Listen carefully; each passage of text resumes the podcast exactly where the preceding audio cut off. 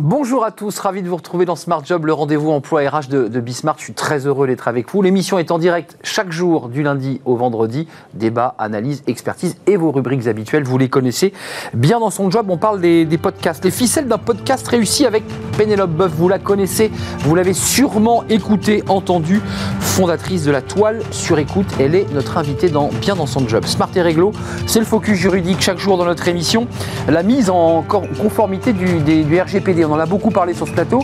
On imaginait que les choses étaient réglées. C'est pas si simple. On en parlera avec un avocat dans quelques instants. La pause café avec Fanny Griesmer. Sujet ô combien sérieux. Les addictions, alcool, tabac, drogue. On est parfois un peu accro et ça s'est pas arrangé avec la crise Covid. On fera le point avec elle. Le cercle RH, c'est des experts de, Smart Job comme chaque vendredi. Évidemment, ce plan de déconfinement, les restaurants, euh, les cafés qui vont réouvrir. Et puis on parlera de choses euh, importantes. L'emploi, ben, qui a plutôt le sourire parce qu'il y a beaucoup, beaucoup beaucoup eh bien, de recrutement possible. Et puis la croissance qui est un peu en berne, 5% euh, au lieu des 6 escomptés. C'est ce qu'a indiqué le ministre de l'économie. Ça aura évidemment un impact sur l'emploi et sur notre euh, économie. Et puis on terminera avec le livre de Smart Job, comme chaque vendredi. Manager intermédiaire, les clés pour s'épanouir. Un livre concret, euh, vous qui êtes manageuse ou manager intermédiaire, pour ben, vous épanouir. C'est jamais simple, toujours entre deux cymbales, entre vos équipes et la direction. Voilà le programme. Tout de suite, c'est bien dans son job.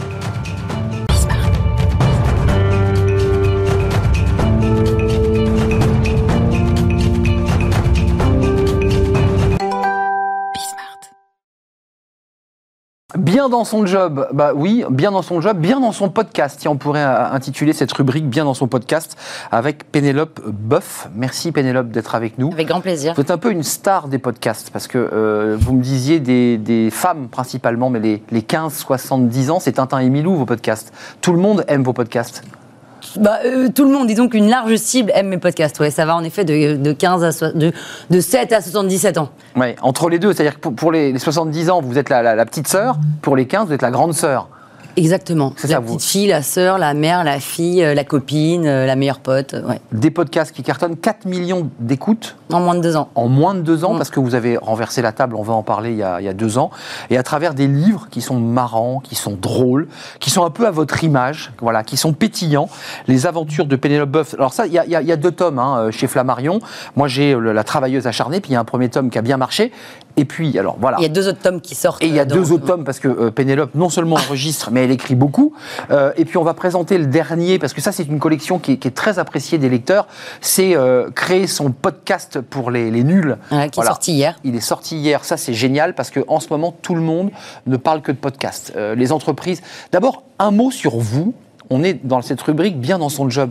Ça y est, vous avez trouvé votre place dans la société, vous qui, qui avez vécu mille aventures dans plein d'entreprises, tout ce que vous racontez est vrai dans vos livres. Ouais. Vous l'avez trouvé votre place ou pas? Ça y est. Ça y est. Je l'ai trouvé. Il m'a fallu 35 ans pour la trouver.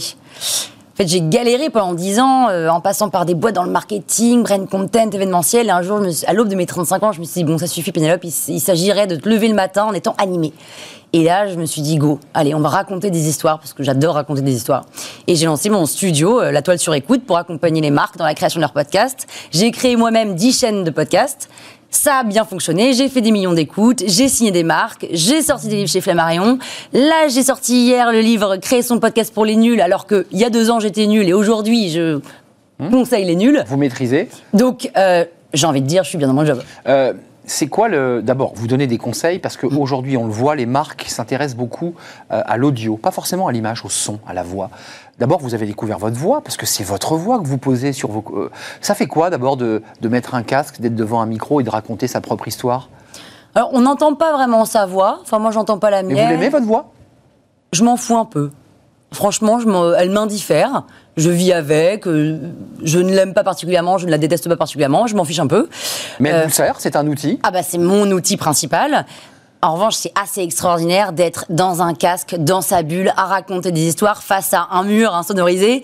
On est seul dans son truc et en fait, on pense qu'on est seul, mais en fait, pas du tout. Parce que quand vous sortez votre podcast, il y a 10, 100, 1000, des millions d'auditeurs qui vous écoutent. Et on s'en rend pas compte au moment où on enregistre. Mais c'est assez jouissif finalement de, de se dire que on est tout seul, mais en fait, il y a quand même des centaines de milliers de personnes qui vont vous écouter. Qui vont vous écouter avec des retours, parce que j'imagine qu'ensuite. Les retours sont compliqués parce que aujourd'hui, il y a très peu de plateformes qui permettent Ah ouais. d'avoir des. Il n'y a pas de forum où on peut discuter entre podcasteurs auditeurs. Dommage. Dommage, il y en a quelques-unes, mais c'est pas encore assez poussé. Mais euh, les réseaux sociaux permettent de les échanges. V- Votre philosophie, c'est quoi? C'est, euh, raconter votre vie, c'est de, de faire partager des anecdotes, et finalement, celui qui va vous écouter va dire Oh, Mais c'est dingue, j'ai vécu la même chose. C'est un peu ça. Alors, ma philosophie, c'est de faire ce qui me plaît. Donc, d'un coup, j'ai une idée. Nos limites. Nos limites. J'ai pas de limites. Donc d'un côté, d'un co- d'un coup, je me dis, tiens, j'ai envie de faire une fiction, une comédie romantique. Boum, je fais une comédie romantique en fiction audio. Euh, Donc vous l'écrivez d'abord. hein donc je l'écris, Ouais. je l'enregistre, je monte, je prends des comédiens, etc. Euh, ensuite, euh, alors je suis très en effet sur l'autofiction parce que j'ai toujours des histoires un peu rocambolesques et puis j'aime bien faire d'un épi événement un truc un peu catastrophique Ouais. exactement.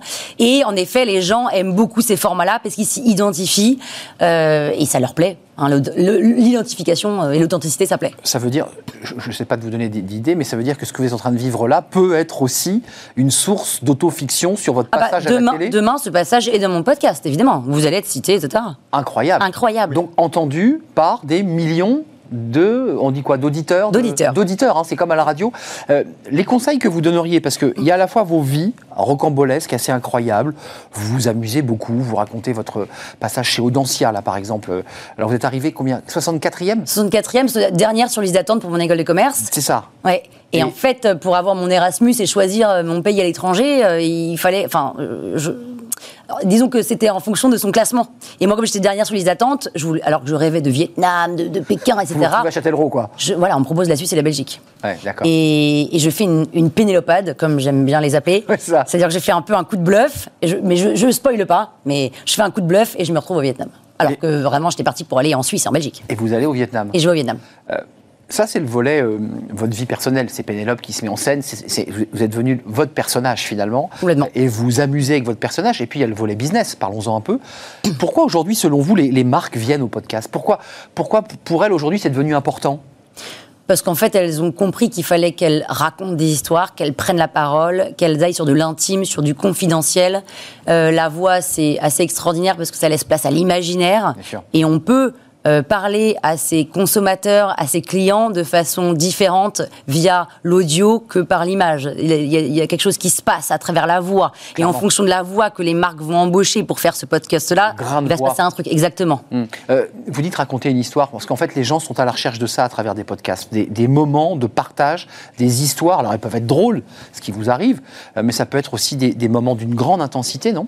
En fait, euh, toutes les histoires, c'est-à-dire que ça peut être euh, euh, divertissant, ça peut être de l'apprentissage, ça peut être culturel, euh, ça peut être euh, euh, engagé. Enfin, en fait, il y a tous les formats différents, toutes les thématiques différentes. Tant que c'est bien monté et que ça vous, ça vous, ça vous évade, les gens sont passionnés, on aime être évadés. D'ailleurs, c'est une nouvelle consommation, parce qu'on voit beaucoup de gens qui, qui- qui rient parfois dans le métro, dans le transport en commun. Peut-être qu'ils sont en train d'écouter un, un Pénélope Boeuf, Alors, mais peut-être, Peut-être. et un podcast, et on les voit sourire. Alors on se dit, tiens, ils écoutent Rire et Chanson. Non, c'est peut-être euh, Pénélope Boeuf, parce que vous racontez un truc assez drôle et assez sympa. C'est une autre manière de consommer aussi de, de- de la culture, finalement, le, le podcast. Bah, c'est l'alternative par excellence aux écrans. Aujourd'hui, on est, enfin, on on n'arrête pas de, de- de regarder. gavé d'images. On est gavé d'images, on n'en peut plus, on n'en peut plus. Et en même temps, c'est addictif, sauf qu'il y a l'audio qui arrive, les podcasts sont en train d'exploser. C'est encore un peu niche, mais c'est en train de s'ouvrir, c'est en train d'être un peu plus mainstream. Clairement. Et ça va exploser, là. Euh, la prochaine, le la prochain podcast, alors vous l'avez dit, c'est quand? À, quel moment vous vous mettez là devant Ah, tous les jours. C'est-à-dire que tous les jours, Je c'est- sors un podcast. C'est comme un écrivain en fait. hein. Tous les jours, vous êtes devant l'ordinateur à, à- à faire votre podcast. J'enregistre, je monte, je diffuse. Tous les jours, mais je sors un épisode. vous écrivez, il faut avoir le temps de l'écrire. Bah, c'est ma vie, donc toute ma, toute ma journée, j'écris, j'enregistre, euh, j'envoie des mails pour essayer de signer des marques, mais en parallèle, j'écris, je, je- je monte, euh, c'est mon taf. Tous les jours. Tous Tous les jours. jours. Lundi, dimanche. vous écoutent, du lin- samedi et dimanche compris. Alors, je fais des pauses, mais je, le- mais je travaille les épisodes du lundi, mardi, le samedi, dimanche, mais je les diffuse pas le samedi, dimanche, je fais le lundi, vendredi. Donc ça veut dire que là, euh, en, en quittant l'émission, vous retournez dans vos studios, dans vos bureaux studios. Euh, vous avez déjà réfléchi à ce que vous allez raconter? Je réfléchis jamais avant. Je prends ma, j'adore la page blanche. Je prends ma page blanche et là, je commence avec un, je sais pas, je regarde mon mur et puis tac, tac, tac, ça déroule. Ça déroule. Donc pour l'instant, vous ne savez pas encore ce que vous Pas allez du écrire. tout.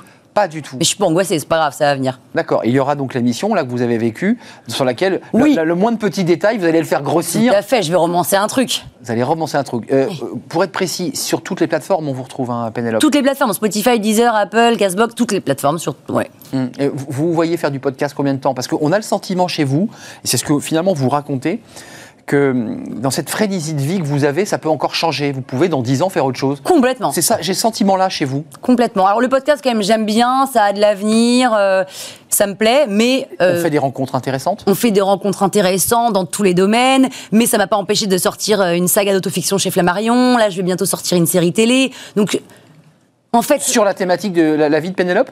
Non, mais c'est Pénélope qui raconte des histoires marrantes qui ont rien à voir. Elles sont un peu inventées. euh, Pénélope Boeuf, hein, vous le dites bien dès le début, c'est pas un nom de scène. hein. Non, c'est pas un nom de Parce que scène. vous n'avez pas, vous avez pas de pseudo, hein, c'est vraiment votre nom. Bah oui, si j'avais pris un pseudo, j'aurais pas choisi Pénélope Boeuf, quoi. Bon, c'est ça. c'est génial. Euh, le prochain, à quelle heure on pourra l'entendre? Il sera sur les plateformes à quelle heure? Ou, ou celui d'aujourd'hui Bon, là? moi- ah bah, euh, bah, il, est, il est en, il est en ligne demain matin. à Demain deux- matin. Ouais. En fait, je les, pl- je, je les programme tous à 2h du matin, comme ça les gens, quand ils se lèvent, ils l'ont. D'accord, donc il suffit d'aller sur Spotify et sur toutes les plateformes. Vous tapez. Pénélope Boeuf et vous avez toutes les chaînes de Pénélope, mais le quotidien, il s'appelle Journal d'une re-reconfinée, parce que j'ai lancé Journal d'une confinée, couvre-feu, déconfiné, reconfiné, là c'est re-reconfiné. Et puis je vais sortir une nouvelle fiction qui va s'appeler La Maison du Cornichon, qui va sortir en septembre. Enfin, il y a plein de projets. Il faut juste taper Pénélope Boeuf et vous tombez dessus. Avant de nous quitter, comme c'est une émission sérieuse sur l'emploi, euh, le stand-up, ça, ça vous attire pas? Ah, c'est marrant que vous disiez ça, bah si. Parce que vous êtes tout à fait faite pour le stand-up. Oui, après, c'est un autre métier encore. Donc, j'adore hein, essayer des nouveaux métiers. J'y connais rien, donc j'ai besoin d'être accompagnée.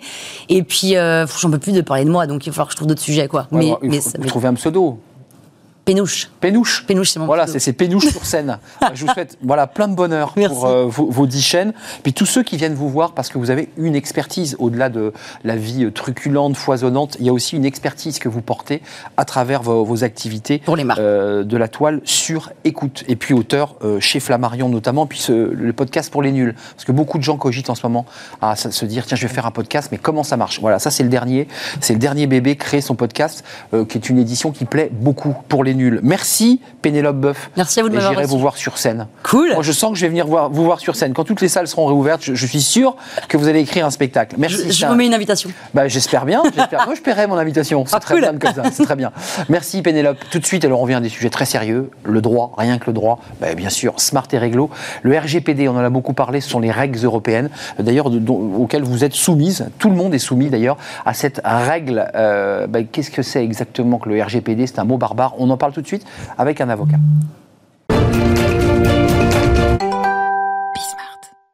Amdi Kazansi, c'est un plaisir de vous accueillir, vous réaccueillir. Vous êtes déjà venu sur notre plateau, dans notre rubrique Smart et Réglo, le droit, rien que le droit, expert en vie des affaires chez SVP Information Décisionnelle, qui vient beaucoup chez nous et on vous remercie.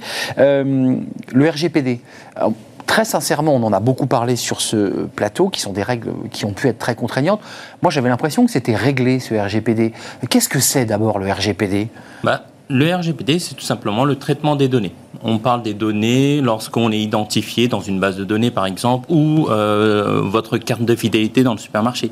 À chaque fois que votre nom, votre euh, adresse, votre euh, date de naissance ou même votre pseudo est cité, dans le cadre d'un podcast, par exemple, vous avez une donnée. Donc, si je suis cité dans le podcast de Pénélope Boeuf euh, tout à l'heure, Oui. euh, j'ai quoi? J'ai un recours possible? Oui, tout à fait. Vous pouvez lui demander de retirer votre nom. Je peux lui demander. Tout à fait. Et ça, ce sont des règles qui n'existaient pas avant que l'Union européenne crée ces règles RGPD. S'il y avait déjà des, des règles de, de confidentialité, non? Il y avait des règles, mais euh, c'était plutôt de l'ordre de déclaratif. La personne qui souhaitait faire une, un traitement de données faisait une déclaration à la CNIL et après faisait, faisait sa petite, excusez-moi du terme, sa petite toutouille dans son coin. Aujourd'hui, on est venu centraliser tout ça. Alors, euh, les, les règles, hein, c'est le règlement européen général sur la protection des données, c'est C'est une ça. loi de 2016. Pour ça. être précis, Euh, c'était quoi déjà à l'origine? C'était pour répondre quoi? Au boom d'Internet qu'il fallait réglementer? Non, le- les données ont échappé euh, aux législateurs. Ils se sont retrouvés dans une loi de 78 euh, au niveau français qui commençait à être désuète. Tout à fait. La CNIL est toujours là. hein. Oui, oui. Mais, euh, Toujours on- là, oui, oui. ouais, toujours là. Et, on est- on s'est retrouvé dans une. On avait un mastodon. Une vieille esquisse d'une commission qui n'arrivait pas vraiment à gérer les géants du web, malheureusement. Mais il ne faut pas penser les données que au niveau des géants du web, pour la simple raison que la donnée, c'est partout. C'est ce qui fait qu'aujourd'hui, quand on ouvre un site internet, n'importe lequel, on nous demande d'accepter ou pas. Oui, et Ça, c'est le RGPD, c'est la, la conséquence directe du RGPD. Tout à fait. En fait, aujourd'hui, on a une nouvelle législation, vous parlez des cookies et notamment des publicités ciblées. Il faut être réaliste. Euh, au niveau des règles des cookies, quasi personne ne les respecte aujourd'hui. Les cookies, c'est pas les gâteaux, on est d'accord Non, non. Les, ce sont les- les cookies, ce sont les, les publicités qui viennent C'est ça. les ciblées. publicités. Tout à fait. C'est la publicité ciblée qui devait être régulée dès 2018. C'est en cours, si j'ai bien compris là? Tout à fait. Il y a une volonté de, Il y a une volonté de taper sur- de moins du- cibler les publicités, donc d'être un peu plus large et de ne pas être envahi lorsqu'on a cherché une chaussure par toutes les marques de chaussures. C'est ça. J'ai été victime ce matin d'une situation où j'ai cherché une montre et automatiquement euh, mon smartphone m'a bombardé de publicité, alors que je n'ai ni accepté ni refusé les cookies. Donc ça, normalement, ça- c'est en cours, si j'ai bien compris, en tout cas en France, euh, ça, ça va être interdit. Euh, c'est interdit depuis janvier déjà. Et on continue toujours à vous inonder. Ouais. Euh, qui doit se mettre en conformité réellement avec le, le RGPD C'est-à-dire moi, citoyen, ou il faut avoir un- une entreprise? Tout en bas de l'échelle, c'est les associations. Et plus on monte, c'est-à-dire les petites entreprises, les grandes et les institutions publiques. Euh, très, très concrètement, on a fait quelques émissions sur ce sujet. On y a vu quand même des contraintes assez lourdes pour les entreprises. Euh, c'est un coût pour l'entreprise, la conformité RGPD. Tout à fait. On estime entre 2000 euros pour une petite entreprise et ça peut monter très haut. Euh, Une société du type Microsoft, c'est en millions d'euros. C'est-à-dire que ça consiste en quoi? Elle doit euh, regarder, faire un état des lieux de ses données, elle doit faire un stockage, elle doit les répertorier. Comment ça marche ce RGPD La première chose qu'on conseille, nous, c'est de faire une cartographie, de, de prendre l'ensemble de nos données, de les mettre dans un, dans un sac et de piocher pour voir quel type de données on a. Le but du RGPD, c'est de prendre le moins de données possible, limiter l'accès aux données et sécuriser les données. Donc ça veut dire que l'entreprise fait un état des lieux de ses données ça. et ensuite elle les transmet à une institution pour dire j'ai ça comme données, mes données sont celles-là. Comment ça se passe? Non, pas une institution. La CNIL s'est retirée à ce niveau-là. Il n'y a plus de déclaration. D'accord, On fait notre affaire tout seul. Rappelons qu'auparavant, c'était la CNIL hein, qui supervisait ce C'est genre, ça. mais elle ne peut plus, vu le, le volume des données. Donc c'est l'entreprise elle-même qui va classer et répertorier ces données. C'est ça. Et l'idée, c'est quoi? C'est de protéger le consommateur avec le RGPD C'est toujours de protéger le consommateur. La preuve avec vos montres C'est ça, c'est bien ça. Ouais. Et on, a, on se retrouve dans une situation où la CNIL a été débordée. On part du postulat qu'aujourd'hui la CNIL a une moyenne de 50 mises en demeure par an et 10 sanctions par an. C'est quasi nul. Euh, Donc on a décidé... Avec vu le une- volume de données. C'est bien ça. Bon, certains n'y échappent pas. Les grands du web, par exemple Google, qui viennent se faire sanctionner à 100 millions d'euros au niveau français et 1,4 milliard au niveau européen. C'est des grosses sommes, mais quasi nulles pour Ouais, Google. ouais. Et Amazon récemment encore sur les cookies.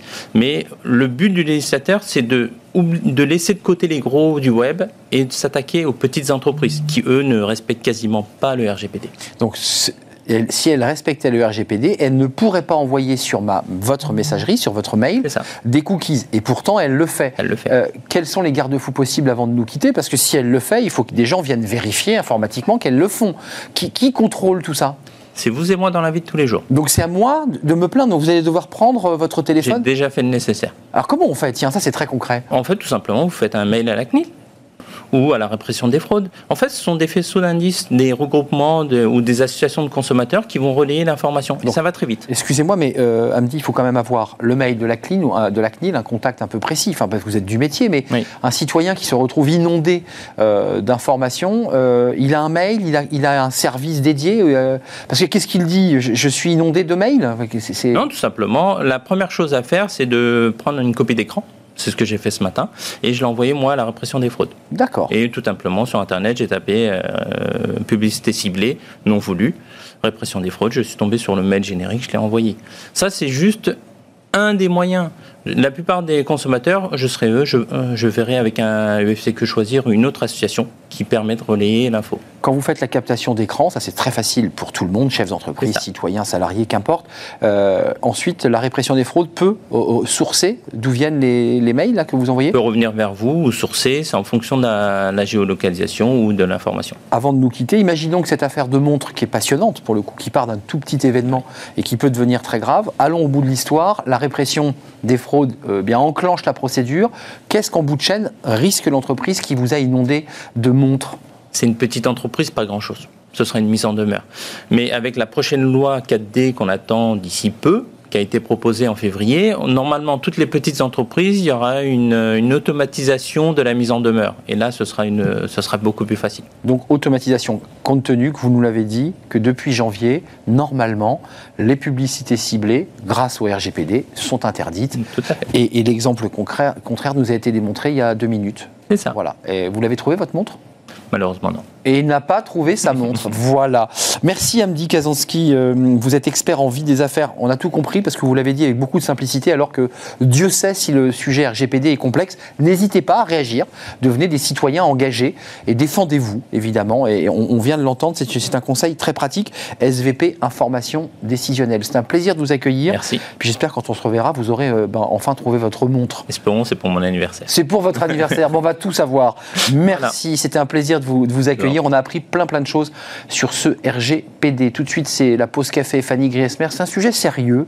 Les addictions au travail. Bah oui, il y a eu beaucoup, beaucoup d'affaires autour du tabac de l'alcool et bien sûr des, drogues. Et vous allez le voir avec Fanny, les choses se sont pas arrangées avec la crise Covid parce que, bah, évidemment, on a travaillé chez nous et on avait, je dirais, le placard apéritif à, à portée de main. C'est tout de suite, c'est la pause café.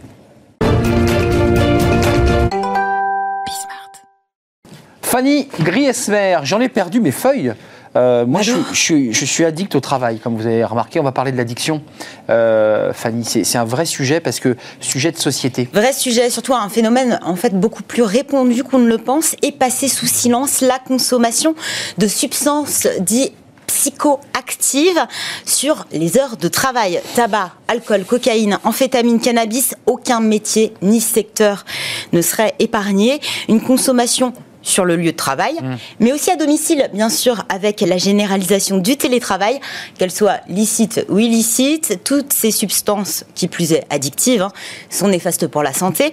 Derrière l'omerta, il y a donc un enjeu de santé publique, euh, c'est sûr, mais il y a aussi un enjeu euh, majeur pour les entreprises qui sont tenues par une obligation générale de sécurité à l'égard de leurs salariés. Sujet tabou, mais Sujet tabou. euh, avec quand même une consommation évidemment plus importante qu'on ne l'imagine. beaucoup plus fréquentes, euh, difficultés de concentration, recherche de la performance, stress intense, problèmes personnels. Nombreuses hein, sont les raisons qui poussent certains salariés à consommer des produits stimulants ou relaxants dans le cadre de leur activité professionnelle. Alors c'est vrai que dans l'imaginaire euh, collectif, bah, ces comportements, on les associe aux jeunes loups enragés Aux de la finance ou peut-être aux publicitaires et créatifs décomplexés à la recherche de l'idée du siècle. Et pourtant, non, hein, aucun secteur n'y échapperait. Déjà en 2019, dans un sondage ELAB mené pour GAE Conseil, un cabinet spécialisé dans la prévention des addictions en entreprise, 44% des salariés sondés, sondés estimaient fréquentes les pratiques addictives dans leur milieu professionnel, c'est presque un salarié sur deux. Chiffre considérable que le dernier baromètre de Santé publique France sur la consommation de substances psychoactives en milieu professionnel publié mardi vient corroborer. Un baromètre qui a été réalisé sur un échantillon de plus de 25 000 personnes. Ça a permis d'établir une cartographie en fait par secteur des consommateurs déclarés, je précise, de drogues licites et illicites. Alors, Drogue aucun licite, secteur épargné, alcool, je le disais. Exactement, c'est ça. Et toutes les autres, globalement, euh, voilà, illicites. Le chocolat, c'est une drogue licite ou pas? Euh, j'espère que c'est licite. hein. Ouais. C'est certainement euh, la drogue que je consomme le plus. Euh, donc, aucun secteur épargné, comme je vous le disais. On observe quand même des niveaux un peu plus, enfin supérieurs hein, dans certains Ah oui. secteurs. C'est le cas notamment dans l'hébergement et la restauration. Les arts spectacles euh, et activités récréatives, euh, consommation supérieure à la moyenne pour tous les produits, et c'est valable chez les hommes comme chez les femmes. À l'inverse, il y a des secteurs où la consommation est moindre. Il s'agit de l'administration publique, l'enseignement, la santé humaine et l'action sociale, l'information et la communication, ou encore les activités spécialisées, scientifiques et techniques. Oui, euh, il y a quand même le risque des paradis artificiels, c'est-à-dire de, de s'oublier un peu plus encore Pas parce qu'on est chez soi, parce qu'on est bien. Euh, quoi. Totalement. Alors c'est vrai que les, les drogues comme euh, soupape euh, de décompression, Bah ouais. comme béquille pour gérer le stress, comme stimulant aussi pour coller au rythme imposé ou que l'on s'impose, peu importe l'effet recherché, la prise de drogue n'est pas sans risque. Un risque bien sûr pour la, la sécurité et la santé des salariés qui consomment ces substances, voire de leurs collègues. Et l'impact peut être majeur sur l'activité professionnelle. Dès lors, il devient euh, une problématique, un sujet de préoccupation pour les entreprises. D'après l'Institut national de recherche euh, et de sécurité, 15 à 20 Ah oui. des accidents du travail sont liés à des pratiques addictives Alcool notamment. alcool notamment, Bien sûr. drogue.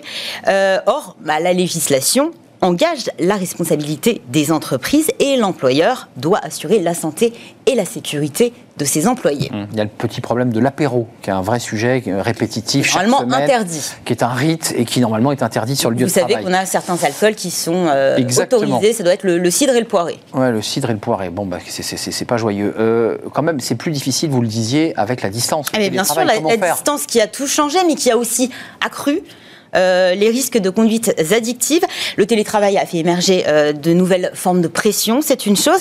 Il y a aussi l'isolement, euh, la porosité entre la vie professionnelle et la vie personnelle, puis le désœuvrement hein, face à l'incertitude, des facteurs de risque de conduite addictive chez certains salariés. Ça a fragilisé aussi d'autant plus certains salariés qui étaient déjà assez fragiles.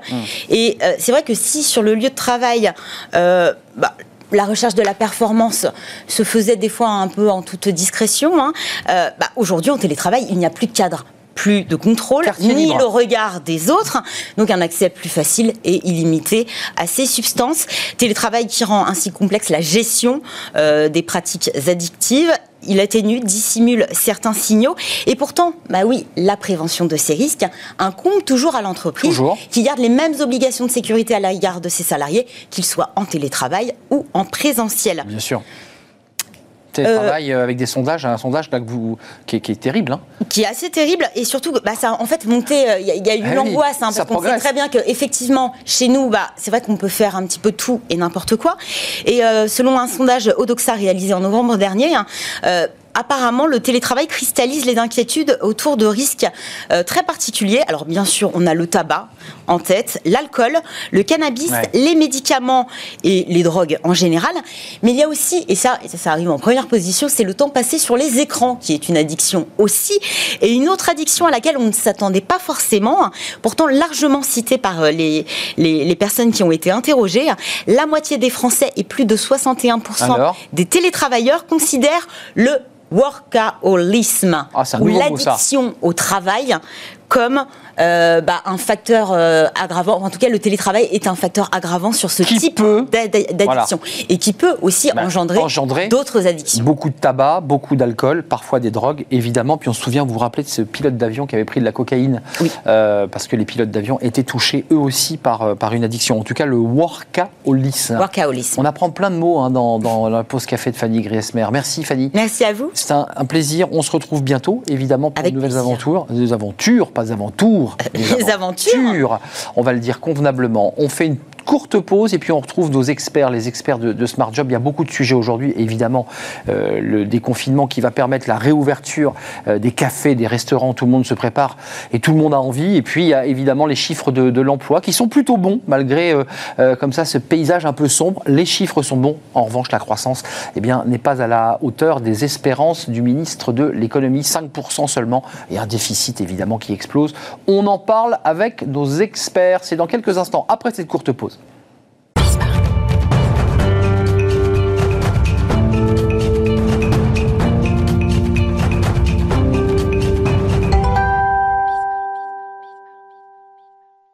Le cercle des experts, vous le connaissez, c'est chaque vendredi pour euh, examiner l'actualité. Elle est dense, l'actualité autour de l'emploi, évidemment, et de l'économie de manière un peu plus large.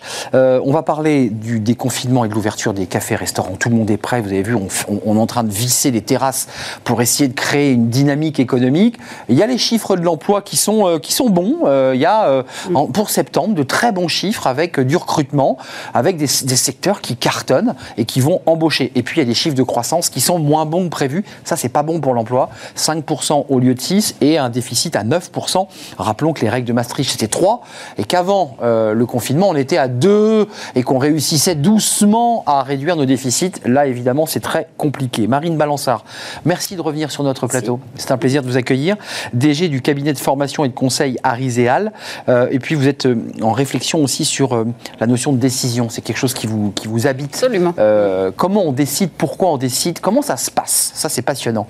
Euh, ça, c'est des, sujets que vous posez peut-être au ministre de l'économie quand il fait des choix stratégiques. Emmanuel Macron directement, je pense. Que Et le président de la République, exactement, sur sa façon de décider. Dominique Restineau, parfois aussi, vous, vous décidez, souvent vous décidez. Euh, président de la CCI Paris, fondateur de Mouv'J. On en a parlé de Mouv'J avec euh, votre secrétaire général il y a quelques semaines. Et cofondatrice et cofondatrice. Euh, c'est intéressant parce que c'est vers vous que je vais, me tourner tout de suite. Euh, déconfinement, quatre étapes, on les a suivies. 19 euh, mai, 9 juin, 30 juin. Bientôt, peut-être, on retirera les masques. Cafés, restaurateurs, commerçants sont évidemment en première loge pour attaquer un état des lieux de la situation. Est-ce qu'on est dans une une sorte d'euphorie joyeuse ou est-ce qu'on est quand même dans une situation économique un peu en demi-teinte? Parce que certains, quand on se balade dans Paris, on voit des rideaux tirés et on voit que certains ne vont pas les réouvrir. Quels sont vos chiffres? Alors, l'état des lieux, vous circulez dans Paris, c'est assez simple. Il y a, il y a des, des, rideaux qui sont effectivement baissés. Il y a un petit peu de click and collect, mais les magasins sont fermés, les restaurateurs aussi. Euh, donc c'est une ville euh, très triste malgré tout. C'est triste, mais bientôt on va réouvrir. Bientôt la vie va reprendre. Est-ce qu'on aura toujours ces rideaux tirés, c'est-à-dire des, des, commerçants euh, un ou deux salariés, parfois tout seuls, qui, qui disent je peux pas rattaquer?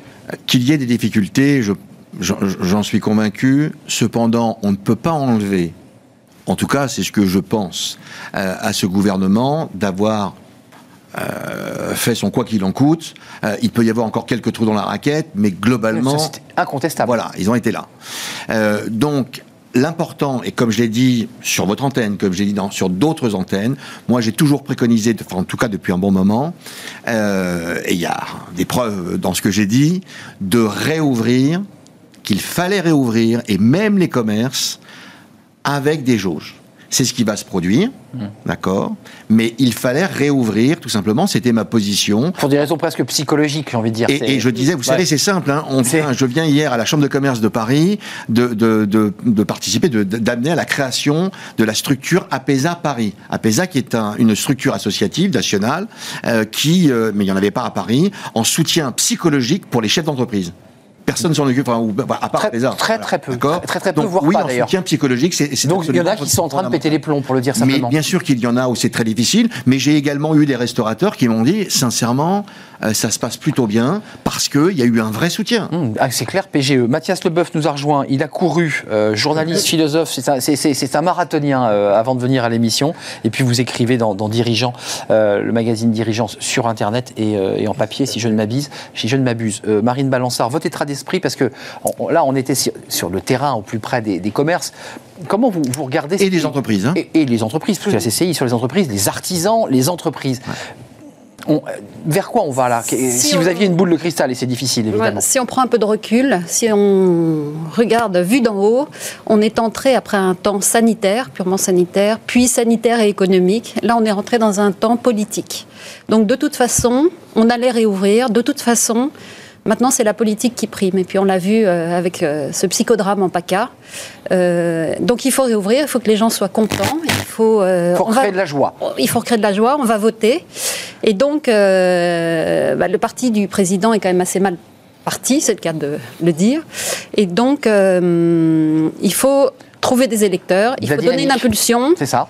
Et il ne peut pas s'appuyer sur son bilan vraiment de la crise. Et donc, il va essayer de créer cette joie cette perspective et surtout il va essayer de faire s'effondrer sur eux-mêmes ses principaux adversaires, donc les républicains. Euh, Exactement. On se souvient d'ailleurs. C'est ce qui a commencé ces derniers jours. On se souvient de 98, hein, euh, Mathias Leboeuf, quand, quand c'était la Coupe du Monde et que les présidents attendaient la victoire de la France, parce que ces événements majeurs ont une incidence sur l'économie, sur le moral des Français et sur le moral des chefs d'entreprise. Donc, en recréant de la joie, est-ce que vous êtes d'accord avec cette idée? On, a, on avait des temps sanitaires très douloureux, difficiles, contraignants. Mm. Puis, à un moment donné, il y a eu un moment, un temps d'économie. On nous a dit attention, l'économie est en train de lâcher. Et puis là, on est rentré dans une espèce de temps de l'été. Euh, les fleurs, la joie, comme si tout d'un coup, hop, tout repartait. C'est plus compliqué que cela quand même. Non, mais ce que dit Marine est très juste, c'est qu'on rentre dans un temps euh, politique et, et qu'on va. Moi, ça fait suffisamment longtemps que je fais de la la- du journalisme politique économique pour, pour m'ap- m'apercevoir que, bah, rebelote, on, on a de la communication et tout d'un coup, la tendance, ça va être de nous dire attention, tout va très bien, Madame la Marquise.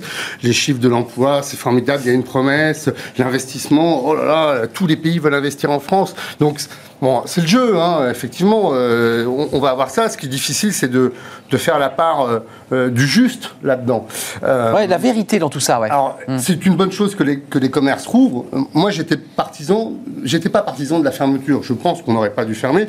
Je pense qu'on aurait dû rester ouvert avec des jauges. Ah, voilà. Euh, On est d'accord. voilà. Mais tout le monde était presque d'accord Ah, là-dessus, sauf voilà. euh, ceux qui ont décidé de fermer. On a mis le pays sous cloche, euh, une espèce de cloche sanitaire, et, et, euh, et c'est tr- c'est- ça va être très compliqué. Et je, et je pense que en plus la deuxième vague. Ça sera une, une- enfin la troisième vague sera une crise économique et ça on va le mesurer euh, en septembre. C'est-à-dire que là l'été effectivement euh, la consommation va repartir. euh, Mais Mathias, c'est assez paradoxal parce qu'il y a des experts économiques, mais des journalistes économiques patentés que je ne citerai pas, mais qui disent mais attendez, faut peut-être pas se tromper. On nous annonce finalement comme ça le, le- le Waterloo, l'horreur absolue de septembre. Certains disent bah non, peut-être pas. Vous en pensez quoi, vous, Marine Balançard Parce qu'il y a quand même des indicateurs. Regardez le chiffre qu'on va vous montrer là sur les emplois et les créations d'emplois. Est-ce que c'est un trompe-l'œil? Est-ce que c'est de la communication? On va le voir, c'est 2 millions, si le chiffre arrive, et voilà, 2 millions 723 000 euh, projets de recrutement, soit 30 000 de plus qu'en 2019. J'ai chefs- j'ai espèce de comme ça des, des- des- d'effets cliqués. On se Mais- dit alors c'est la joie, c'est la tristesse, c'est quoi? Les- C'est la perplexité, parce que les chefs d'entreprise, quand on les interroge, il y a eu un baromètre là, qui est sorti euh, fin avril, début mai, euh, 72% d'entre eux pensent que le chômage va augmenter. oui. Ben oui. Et- mais, mais ce Et, et chiffre, les Français, c'est et les Français, c'est pareil. Donc c'est un chiffre trompe-l'œil. C'est un chiffre trompe-l'œil. Pourquoi? Parce que depuis un an, euh, il est deux fois trompe-l'œil ce chiffre. Depuis un an, les recrutements quand même ont, ont quand même périclité. C'est très difficile De recruter en temps de crise euh, et non seulement de recruter, mais d'intégrer. Vous, vous en avez parlé suffisamment ici. Les jeunes qui intègrent des Ah oui. entreprises aujourd'hui, On a le pied sur le frein. c'est- c'est très compliqué. Et puis la deuxième chose, c'est que on s'apercevra dans quelques mois qu'il y a un nombre de, de licenciements qui vont avoir lieu et de licenciements économiques. Et ce chiffre-là ne prend pas ne prend pas en compte. Donc là, le ballon de l'emploi, le, bo- le- c'est la promesse. Le ballon c'est- de la promesse, il est gonflé, Bol d'air. mais il risque de faire pchit très vite. Demi Cristino, je reviens à vous parce qu'à la CCI, vous avez des indicateurs, vous avez des chiffres. Est-ce que ce chiffre est en trompe-l'œil? Est-ce que vous me dites qu'il faut être prudent parce qu'il y a effectivement des secteurs qui cartonnent et on sait qu'ils vont repartir et puis on a qui vont pas repartir? Et c'est ça que les Français voudraient savoir. À la CCI, certes, mais je suis avant tout un entrepreneur. Bien sûr. Et donc, je recrute, et moi, je recrute en ce Vous recrutez Voilà. dans l'intérim. Alors en plus, c'est c'est mon secteur d'activité en tant que chef d'entreprise. Je, je- je suis un cabinet de recrutement euh, euh, et également euh, intérim. Euh, donc des besoins, il y en a. Après, il faut trouver les personnes adéquates. Ça, c'est Euh, un autre sujet. C'est on un n'a autre pas la sujet. Là, effectivement, les 2 700 000. euh, Trompe-l'œil ou pas? bah, c'est une déclaration, c'est du déclaratif. une promesse. Alors, je, non, non, je dis pas que c'est une promesse. Je, je pense que c'est du déclaratif. Vous avez envie d'y croire je pense qu'il va y avoir un besoin. Il va y avoir un besoin parce que l'activité va repartir. Je vais vous prendre un exemple. Nous sommes en Ile-de-France et donc dans l'Île-de-France, il y a Paris. Il, il y a une activité et Paris, depuis euh, plusieurs années, 3-4 ans, avec tout ce qui s'est passé, a énormément subi les gilets jaunes, enfin, Les grèves, les machins, tout ça. c'est clair. Et, au- et notamment aujourd'hui, il n'y a pas de touristes dans Paris. Il n'y a pas de touristes C'est terrible. peu en région. Il y avait le, le- avec ce conflit, enfin ce Rien à Paris. Et, et les touristes, vous les voyez pas. Aujourd'hui, et hier soir par exemple, vous savez qu'à la Chambre de commerce de Paris-Île-de-France, nous avons trois, quatre grandes activités. La- la- le soutien et l'appui, euh, l'accompagnement aux entrepreneurs, euh, commerce, artisanat aussi bien sûr, société, TPE, PME, mais également les entreprises de services, des grands nombres d'entreprises de services. Derrière, vous avez également les congrès et salons avec Viparis. Plus rien. Alors, il n'y a plus rien. Aujourd'hui, les salons repartent. Euh, plus petits, ça, ça, ça te change de préparer. Mm. Jaugé, bien sûr. Il va y avoir, avec les nouvelles annonces du gouvernement, les possibilités en septembre d'avoir, par exemple, ça a été confirmé hier soir, me semble-t-il, le, le- le salon euh, Maison et Objets, qui est un grand salon, et également en septembre, physiquement. Euh, Peut-être qu'il n'y aura pas autant de gens qu'il y a pu y en avoir, mais ça va repartir. Oui, Donc, ça va créer de l'emploi. Le mot, c'est l'espoir. Mm. Et je souhaite avoir cet espoir. Je pense qu'il y a de bonnes raisons. Pourquoi? Parce qu'il y a la vaccination. Euh, Il y a, il y a- il y a plus... Si, Même s'il y a des, oui. il y a des deux ans moins. Je la, pas, différence chiffres avec ces bons, hein. derniers mois, Hmm. Arnaud, la différence avec ces derniers mois, C'est qu'il n'y avait pas la vaccination. Aujourd'hui, il y a la vaccination. ouvert à, au- au- à- aux 50 ans, parce qu'il y avait ce grand débat, il s'est fait attendre 50 Je vais ans. pouvoir y aller. 50 ans, moi je vous le dirai pas, mais en tout cas, euh, ceux qui ont ça, bah, ouais, bah, je vais pas vous le dire. Ma- Marine Moi non plus, Bah, bah, bien sûr, mais je vous le demande pas non plus. Marine Balançard, si vous allez vous faire vacciner. Euh, Concrètement, septembre, vous le regardez comment? Vous qui êtes euh, aussi à travers votre expertise, le cabinet que, vous représentez sur ce plateau, euh, on est quoi? C'est le verre à moitié plein, le verre à moitié vide? On est dans des espèces d'effets d'optique un peu. On crée de la joie, on crée comme ça une sorte de- de- d'euphorie pour relancer la machine? Ou est-ce que quand même on l'aura d'air? On l'avait évoqué en mars dernier. Vous avez dit en mars, ça va s'arrêter. Les aides ont été prolongées. La, la clé pour moi, c'est la confiance. Enfin, la croissance, c'est la confiance. Et la confiance, elle est à trois niveaux. Elle est euh, dans le consommateur, puisque ça va être une relance par la consommation. Donc, est-ce que les gens vont vouloir dépenser tout ce qu'ils ont économisé pendant cette crise?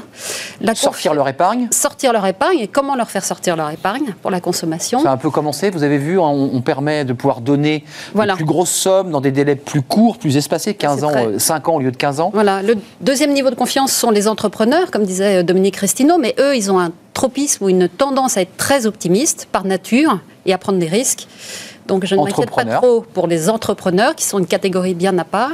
Et puis après, il y a la confiance dans l'État français, qui est surendetté, qui est à la merci d'une remontée de taux. euh, et, et là, c'est Les plus taux n'ont inquiétant. jamais été aussi bas. hein. Les Le taux taux sont très bas, donc il peut, il peut, l'État emprunte voilà, à des taux très bas, mais on a un endettement euh, qui est catastrophique par rapport Colossal. à l'Allemagne, colossal, et on voilà, et on n'a pas fait les réformes. Donc si euh, le président veut faire le bilan de son mandat, il n'y a pas eu de réforme structurelle. Donc est-ce que les étrangers vont garder confiance dans la France? Mathias Voilà c'est ce chiffre, c'est Bruno Le Maire qui le portait euh, il y a quelques jours. On annonçait 6, voire même 7. On, on révise notre, Mm. notre croissance à 5. Bon, c'est déjà ça. Et puis euh, un déficit à 9%. Euh, voilà, 5% pour 2021. C'était 7 normalement prévu. Ça, c'est jamais très bon pour Mm. l'emploi. Quand une croissance n'arrive pas finalement à, à emmener euh, les créations d'emplois. Et puis 9% de déficit. On a quand même des indicateurs qui nous disent que l'année 2021, voire 2022, s'il y a de l'inflation, ça va être difficile.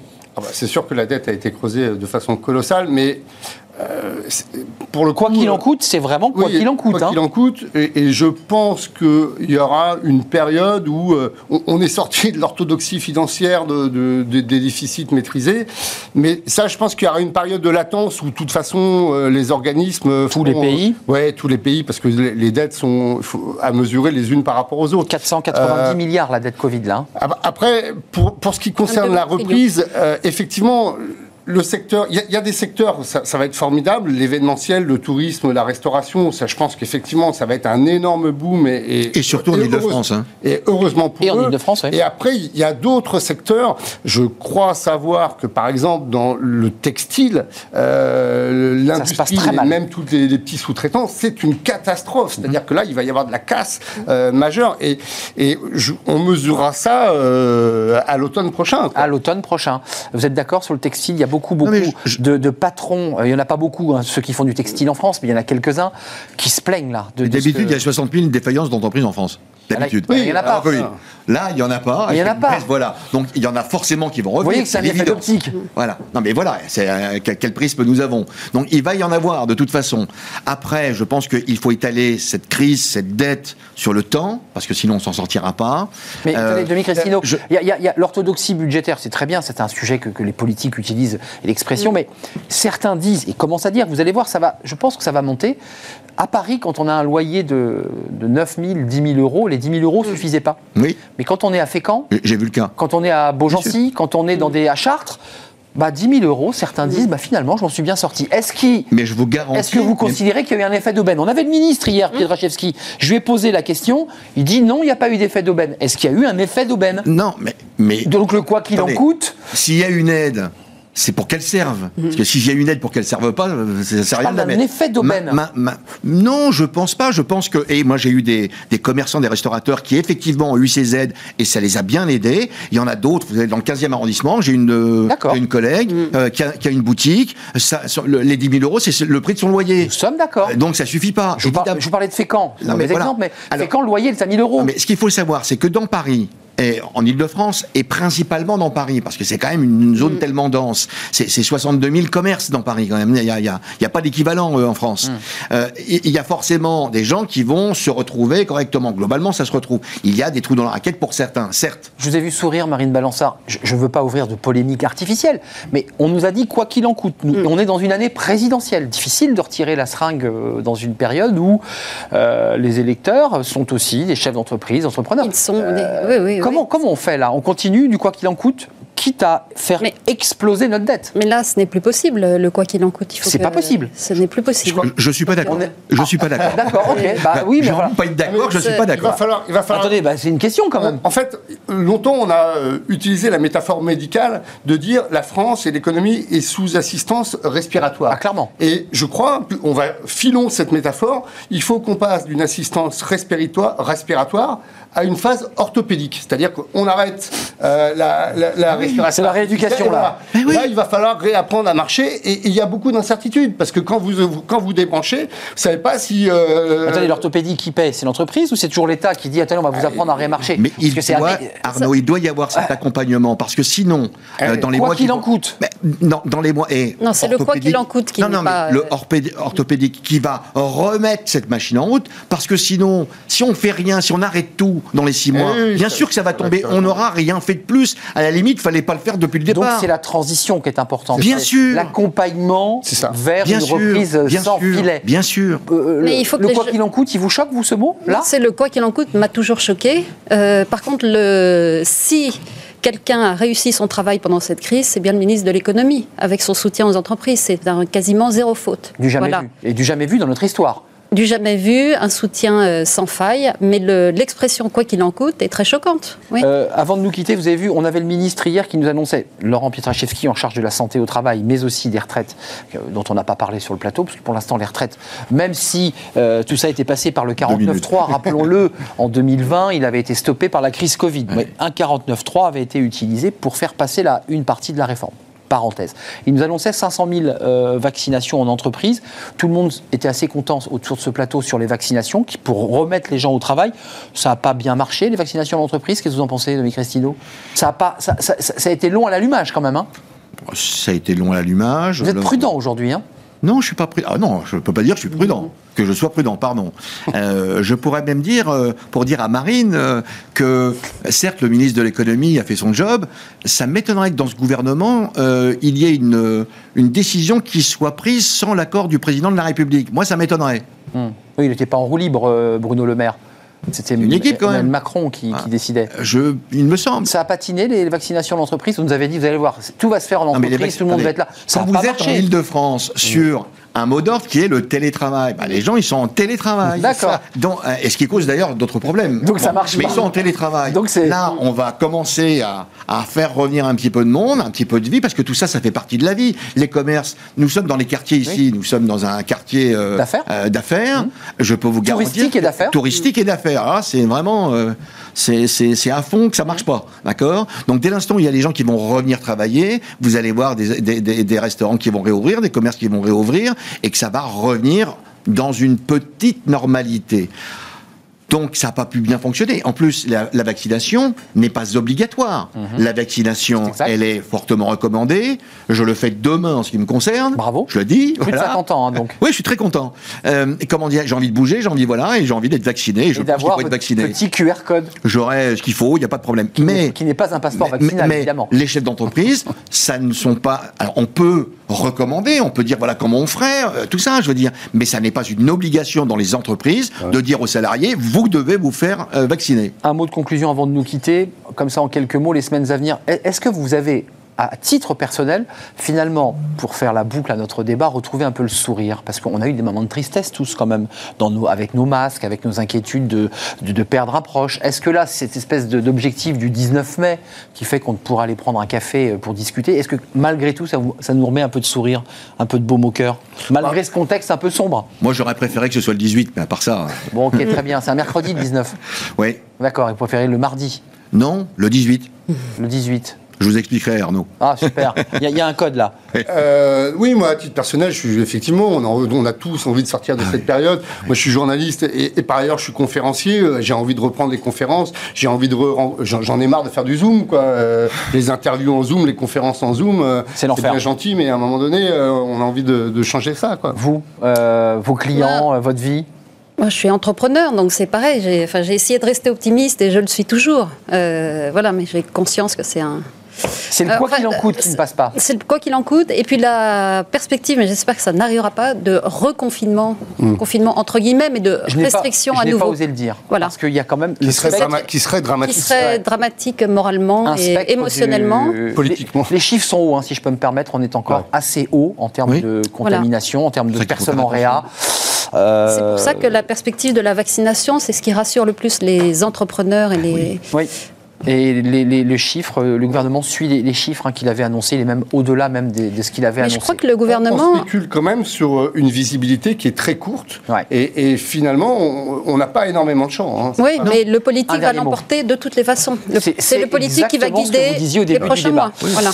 Nous sommes entrés dans une phase présidentielle où les sujets, euh, les sujets, le dur est passé un peu sous le tapis. Mais Merci. je peux vous dire, euh, mon cher Arnaud, que j'ai hâte de pouvoir déjeuner sur une terrasse dans Paris. Et je vous souhaite évidemment, le- je vous souhaiterai le 18 mai un, un- un bel anniversaire. Merci Arnaud. Voilà, c'est pour ça que Dominique Restignol, parce qu'il y a des équipes derrière en régie qui travaillent, et, et c'est votre anniversaire. Donc on, bah, on- on vous- on vous le souhaitera quand vous viendrez, C'est gentil. euh, mais ce sera pas le C'est gentil. Merci à Marine Balançard, DG du cabinet de formation de conseil Ariséal, je l'ai bien dit, Oui, et spécialiste, des, spécialiste en tout cas, une réflexion approfondie sur la notion de décision. C'est quelque chose qui vous habite.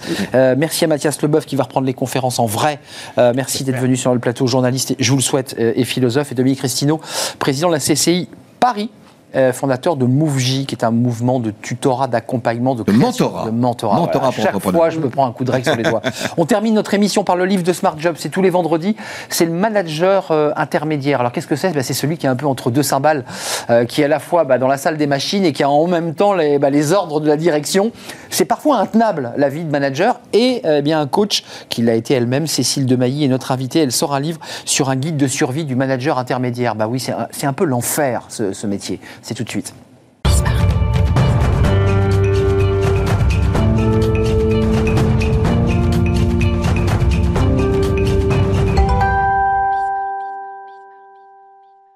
Le livre de Smart Job, j'ai présenté Cécile Demailly. Elle est avec nous, bien assise, euh, heureuse d'être avec nous. Oui, bien sûr. C'est un vrai plaisir de vous accueillir parce que j'ai lu votre livre euh, Manager intermédiaire, le guide de survie 55 outils et méthodes pour éviter d'être pris en étau. Moi, je parle de Cymbal. Euh, il sort et il est sorti aux éditions Erol. Vous racontez, alors vous êtes coach aujourd'hui, vous accompagnez, mais auparavant vous avez été euh, manageuse. D'ailleurs, vous vous excusez sur le fait de ne pas avoir fait d'écriture inclusive, c'était intenable. Oui. Et vous racontez une Difficile. anecdote euh, assez troublante. Vous dites, d'ailleurs, moi-même, on ne voulait pas travailler avec moi parce que j'étais une femme. Les secrétaires disaient, non, non, je ne peux pas bosser avec elle, c'est une femme. Il était, il était intégré dans le cerveau de ceux qui étaient des assistantes qu'on ne pouvait pas avoir une femme chef, c'est ça? J'étais là, on était deux euh, en France sur euh, une soixantaine cet épisode, pour cet épisode-là de managers. Et du coup, non, euh, ça, ça passait pas, quoi. Ça passait pas. C'est intéressant, manager intermédiaire. D'abord, une question par rapport à votre livre pour peut-être le globaliser. Il y en a encore C'est un métier en voie de disparition Parce que si vous expliquez un petit peu, c'est un peu compliqué, manager Ouais. intermédiaire. Ah ouais, c'est très compliqué pour eux. Alors, je vous rassure, il y en a encore et il en faut.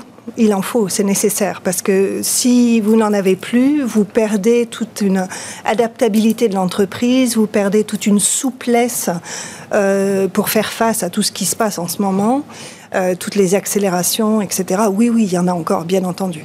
Euh, vous dites qu'il est quand même souvent coincé parce que euh, il est quand même, il, subit.